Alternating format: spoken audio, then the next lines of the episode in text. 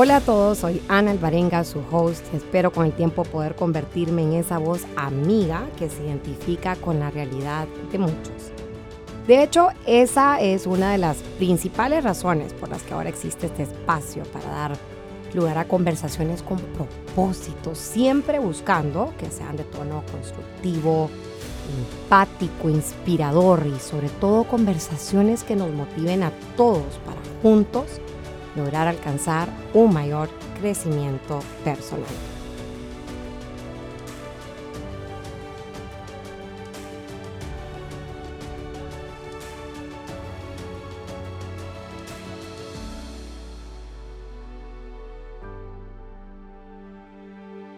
Qué alegría de verdad estar aquí nuevamente con ustedes. Bienvenidos a mi segundo episodio de Aspirando, Accionando Hoy les voy a estar hablando acerca de cómo podemos pasar de la potencia al acto. Ya saben, como todos tenemos muchas ilusiones, grandes sueños, inclusive expectativas, tanto ajenas como propias, que sentimos que debemos llenar. Aunque eso sí, no es que tenemos que cumplir expectativas de nadie más que las propias, pero bueno, quieras o no, siempre influye en nosotros ese deseo de querer complacer la expectativa exterior. Pero bueno, puede también pasarnos que previo a materializar ese montón como de aspiración que vamos acumulando, sea cual sea la razón, de repente todo ese anhelo se desvanece producto del temor. ¿Y el temor a qué? Bueno, el temor a que nos critiquen, el temor a fallar, a que las cosas no nos salgan según lo planeado, y hasta el punto que nos paralizamos, convirtiéndonos en víctimas del autosabotaje impidiéndonos entonces avanzar con nuestros planes, que lamentablemente muchos de ellos entonces pasan a formar parte del baúl de los recuerdos en potencia. Pues precisamente porque este tema es algo con lo que me identifico muchísimo, al punto que siento que lo personifico, decidí convertirlo en mi segundo episodio para poderles compartir, eso sí, desde mi experiencia, sin ninguna maestría, al respecto, pues lo que sigo aprendiendo en este proceso donde pasamos de lo intangible, es decir, de aquello efímero, aquel montón de ideas, a lo tangible, a actos y proyectos concretos. Hoy en día estamos altamente estimulados en lo que refiere a tomar acción, al punto de caer en un activismo rimbombante, transformándonos en la sociedad de las prisas. Es verdad que hay mucho por hacer, varios frentes que atender en un mismo día, pero, pero lo ideal sería que nunca a costa de hacer mucho y estar en nada, porque entonces en vano es nuestro ajetreo y todo ese esfuerzo diferido en el que nos entretenemos a lo largo del día. San José María Escribá de Balaguer lo decía de una forma clarísima. Haz lo que debes y está en lo que haces. Pero a su vez, Entiendo que lo anteriormente mencionado, a ver, suene un tanto utópico, porque hasta cierto punto es inevitable que detone en nosotros esa rueda del activismo al estar expuestos a tanto consumo de información que precisamente viene siendo producto de la hiperconectividad. Y entonces pasa que muchos de nosotros, a ver, con el permiso de la audiencia, por no decir todos, de alguna manera nos encontramos constantemente procesando contenidos, ya sea de manera voluntaria o involuntaria, y a su vez planteándonos cómo podemos renovarnos o preguntándonos también cuál debería ser nuestro siguiente paso o nuestra siguiente obra magistral. Pero ojo, es importante saber reconocer que en medio de toda esta efervescencia de posibilidades que vamos maquinando, debería darse paralelamente una gestión adecuada en la formulación de las ideas que tenemos entre ceja y ceja para discernirlas. Se estarán preguntando, bueno, pero ¿qué es lo que hay que discernir? Si hasta ahí la idea, ¿qué tanto hay que darle vuelta? Bueno, simplemente, ¿qué cosas, tenemos que saber qué cosas de ese montón de ideas que se nos ocurren realmente representan una oportunidad? ¿Y qué cosas vienen siendo simples distractores? Porque en un abrir y cerrar de ojos podemos caer en el frecuente error de comenzar a construir castillos en el aire, al querernos apropiar de realidades que no nos pertenecen y que terminan frustrándonos y más bien desenfocándonos de lo que realmente nos compete o donde, sin duda alguna, podemos hacer una diferencia de verdad. Entonces vean aquí lo importante que es, el discernir, ¿verdad? Para no, no caer en ese error de, de querer seguir los pasos de otras personas cuando el resultado nunca va a ser el mismo, porque no somos las mismas personas, somos únicos y repetibles, nuestras circunstancias son diferentes a las de las personas que nosotros quizás queramos imitar.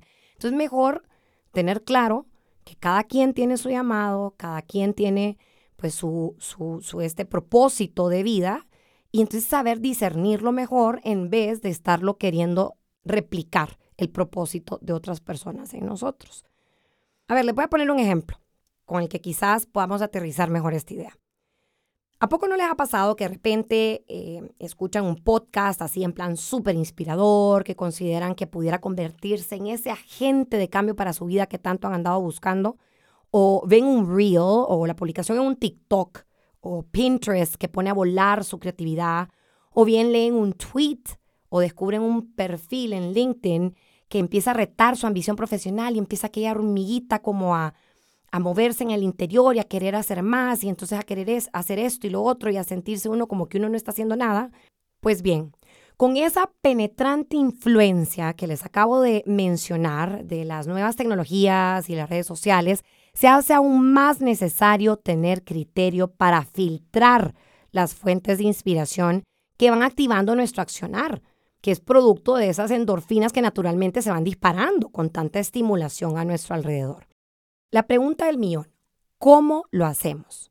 Bueno, para empezar, debemos identificar cuáles de esas grandes ideas son las que más se alinean con nuestra esencia, con nuestras capacidades, nuestras circunstancias y, por supuesto, con nuestros talentos. También debemos plantearnos cómo lo que queremos hacer resonará positivamente en los demás. Y me detengo en este último punto porque considero que no debemos olvidar que tenemos una enorme responsabilidad con respecto al impacto de nuestros actos en quienes nos rodean. Anhelar ser referente para otros, ojo con esto, conlleva asumir y reconocer que tanto lo bueno como lo malo será replicado. Entonces es súper importante que tengamos esto claro. No solamente es aspirar a ser reconocida y entonces que me digan que qué bien lo estoy haciendo y que, no, y que ven mi contenido y que yo qué sé.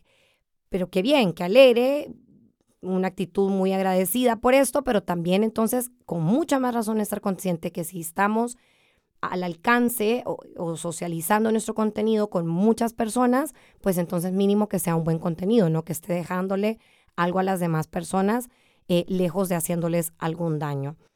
En lo personal, en esa fase de la que acabo de mencionarles, donde vamos clasificando entre lo que son posibilidades y son oportunidades latentes, pues me ha servido de mucho implementar esta buena praxis que se resume en una simple palabra, que es medir. ¿Sí? Mido. Mido dónde soy más feliz. En qué cosas soy capaz de poner cabeza y corazón.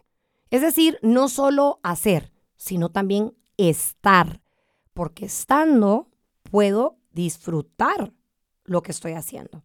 Asimismo, mido dónde brota naturalmente mi mejor versión, porque me encuentro relajada y no en modo alerta o de ataque o como también se dice fight or flight. No, estoy en una zona donde me siento bien siendo yo y haciendo lo que estoy haciendo. Ahora, no por ello quiere decir que haciendo lo que me hace feliz, no es que las cosas no van a tener su grado de dificultad o van a haber momentos en el que voy a querer tirar la toalla, ni tampoco que no voy a equivocarme. Pero cuando estoy haciendo lo que me hace feliz, hasta aprender de los errores, lo termino considerando como una oportunidad para descubrir el camino correcto, lejos de verlo como una piedra de tropiezo. A ver, para muestra un botón. En estos momentos, y perdón que me utilice de ejemplo, pero es como para poder ilustrar un poco más esto de lo que les estoy hablando, Pues en este momento estoy en el trimestre más pesado del año. Circunstancialmente, a ver, el peor momento para salir con este podcast. Pero no es algo que tampoco surgió de hace un par de semanas, como se los mencionaba en mi primer episodio, ¿verdad? Eh, eh, no es algo que estoy haciendo porque estoy aburrida y no tengo nada mejor que hacer, nada que ver, o sea, todo lo contrario. Ahorita estoy teniendo que escurrir mi día para sacarle un par de horitas más y hacer el tiempo para poder eh, preparar mi contenido para el podcast y poder venir pues con conocimiento de causa a ponerme frente a este micrófono. Han sido varios meses de estar preparándome, que entre lecturas y meditaciones, muchísimas noches de anotaciones, haciendo el famoso journaling, teniendo pláticas existenciales con personas que han sido súper claves en este proceso, para finalmente poder trasladar eso que estaba en potencia, que era una mera ilusión, condensar ese esfuerzo y trasladarlo en un accionar, que es lo que hoy conocemos con esta plataforma, ¿verdad? Como un podcast, donde lo que estoy pretendiendo es ir condensando todo ese contenido que, pues, la idea es que les vaya alentando, ¿verdad? Para precisamente poder elevar un sueño a una realidad, pasando de la potencia al acto. Y bueno, espero que este par de ideas que les dejé, el testimonio de lo que he vivido personalmente, de alguna manera, pues los motive a plantearse qué cosas que ustedes añoran para sus vidas realmente pueden este, ejecutar y qué cosas mejor deberían de quitar para no cargarse emocionalmente de ideas que quizás no están alineadas ni con su propósito, ni con sus talentos, ni circunstancias, ni tampoco con lo que los va a hacer felices. Así que bueno, ojalá que con todo este rollo haya podido dejar en ustedes una semillita de ilusión para ir a hacer esa clasificación y poder empezar de a poquitos, porque Roma nos hizo en un día, empezar de a poquitos viendo en qué cosas van a comenzar a trabajar para convertirlas en su realidad. Gracias infinitas por acompañarme en este nuevo episodio donde nos damos la oportunidad de fortalecernos desde nuestra vulnerabilidad, pasando de la aspiración a la acción. Si este episodio te aportó valor y quieres formar parte activa de esta comunidad, puedes apoyar el podcast compartiendo el link o un pantallazo en tus redes sociales. También me encuentro en Instagram como arroba portepayana, donde puedes dejarme tus comentarios y sugerencias de los temas de interés que te gustaría que abordara. Por este mismo medio te estaré informando de mis próximos episodios. Hasta la próxima.